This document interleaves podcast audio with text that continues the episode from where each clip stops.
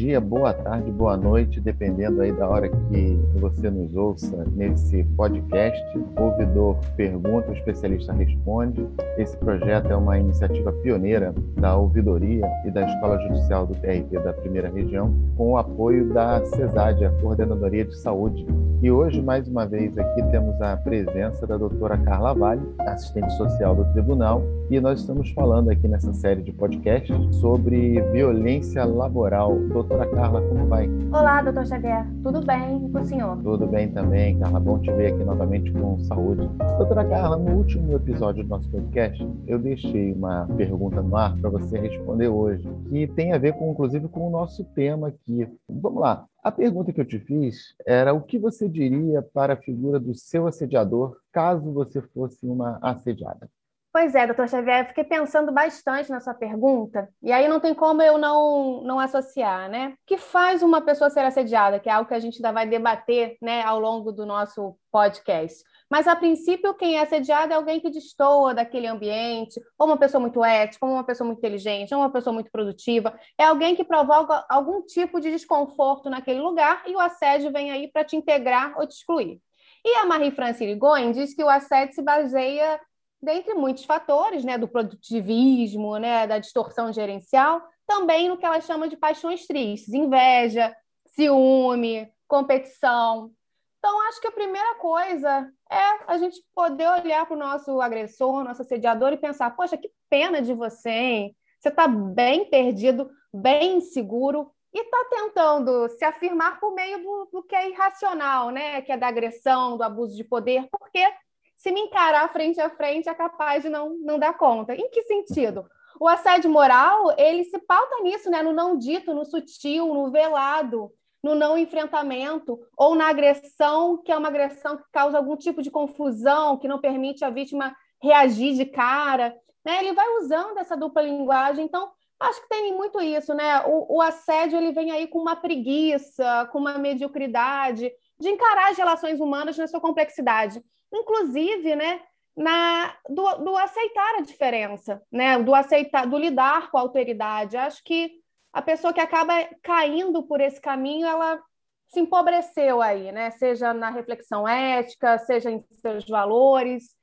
Aliás, se eu puder me alongar só mais um minutinho, claro, acho que a gente volta para o debate da normopatia, né, que tanto o Dejur traz, quando ele lá no livro dele sobre a banalização da injustiça social, a, a Edith Seligman Silva, psiquiatra, né, de que maneira a gente constrói indivíduos que vão lá cumprir regras, são até produtivos, mas são incapazes de olhar para o outro, olhar para a realidade, pensar criticamente, identificar o seu próprio sofrimento ético. Vejam, em que medida esse agressor também não esconde um grande sofrimento? Não todos, tá?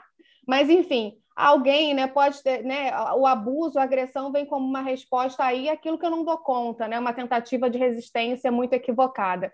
Então acho que é isso, né, é reconhecer que o agressor ele está perdido e ele é fraco. Doutora Carla, isso aí na verdade são aqueles desafios do cotidiano que a comunicação violenta passa, né, que a gente tem que enfrentar tanto para quem sofre, para quem é vítima do assédio, mas também para aquelas pessoas no entorno daquele ambiente de trabalho. Como é que você vê essa questão da, da, da comunicação violenta?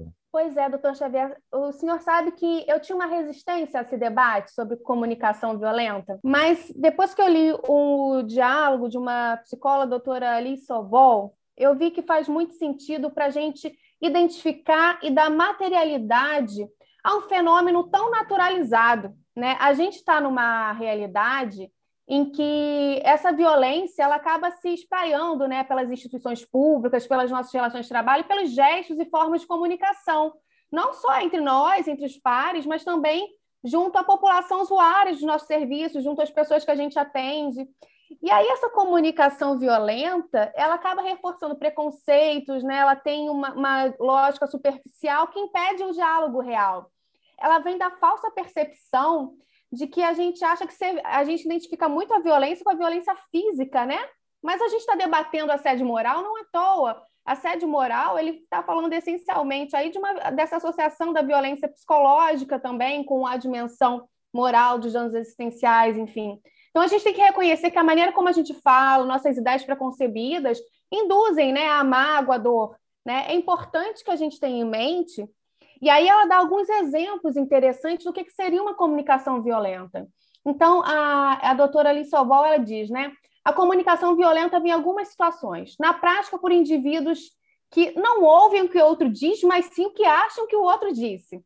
Que, o que gostariam que o outro tivesse dito, o que acreditam que o outro disse e o que lhes é mais conveniente que o outro tenha dito, e assim por diante. Chefes que decidem com parcialidade assuntos submetidos à apreciação, tomando decisões com dois, dois pesos, duas medidas, é, apresentam baixo grau de tolerância e de resolutividade às dificuldades pontuais apresentadas por equipes, pouca receptividade às sugestões e críticas trazidas por outros profissionais, a ausência da socialização da informação, a desqualificação né, dos funcionários com críticas recorrentes, indicando insatisfação com o desempenho do grupo, né? E aí essa comunicação violenta, ela paralisa, né? A gente tende a naturalizar essa ideia de que ah, eu sempre falei assim, eu sou assim, mas aí a gente retorna, né, da necessidade da gente avaliar uma, nos qualificar como seres humanos, independentes de qualquer coisa, mas pensar que né, no exercício de uma função pública, no exercício de um cargo, eu não necessariamente posso sair reproduzindo simplesmente o que eu sou, o que eu penso, né? Um exemplo pueril, né? Que não é exatamente comunicação violenta, mas enfim. Doutora é, Pode falar. Ah, a gente tem há mais ou menos dois anos, um pouquinho mais do que isso, a resolução 237 do CSJP, que trata da política de prevenção e combate ao assédio moral no do trabalho, tanto para o primeiro quanto para o segundo grau. E lá, no artigo 2 vem a definição do que é o assédio moral. Há uma distinção muito grande entre aquele conflito no trabalho e o assédio moral. Você consegue trazer para a gente essa distinção? Né? O que, que um difere exatamente do outro?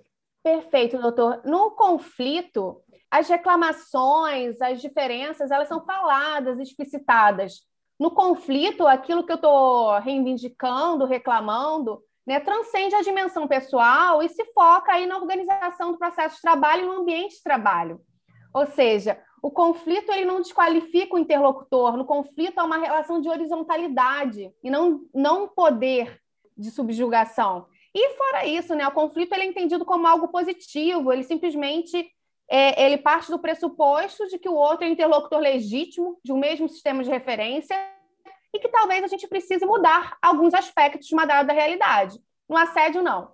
O assédio ele é uma violência pautada, como a gente já pontuou aqui, nos, nos não ditos, no sutil, no velado, em formas desonestas de enfrentamento e que por vezes sequer passam pelo racional, né? Vem do preconceito, da discriminação, da humilhação, da tentativa equivocada de integrar ou de excluir uma pessoa de um dado espaço. Então, gente, conflito não é um problema. O problema é quando a gente não enfrenta esse conflito. Quando hoje, por meio da comunicação violenta, a gente chama o conflito de mimimi, e aí a gente é. acha, ah, eles que são adultos que se virem, eles que se resolvam. Quando sim, se está acontecendo no ambiente laboral, é um problema das relações de trabalho, sim, e precisa sim ser abordado e administrado pelas instituições e pelos gestores. Não é mimimi. Não são eles, são dois adultos que se entendam. Se aconteceu no ambiente laboral, precisa ter a intervenção da instituição. Doutora Carla, a gente já está chegando no finalzinho do nosso episódio. Eu queria deixar aqui uma pergunta no ar, exatamente pegando o gancho aí da sua última explanação. Quando é que o mimimi e o assédio moral se encontram, ou melhor do que isso, quando é que o, o assediado permite que o simples mimimi possa se transformar num, num outro tipo de assédio moral? Você pode responder depois para a gente isso? Perfeito. Vou tentar, vou tentar. Muito bem, então. Encerramos aqui mais um episódio da nossa série de podcasts. O Ouvidor Pergunta, o Especialista Responde, com a doutora Carla Vale. A gente volta em breve aqui neste canal. Muito obrigado pela audiência de todos. Música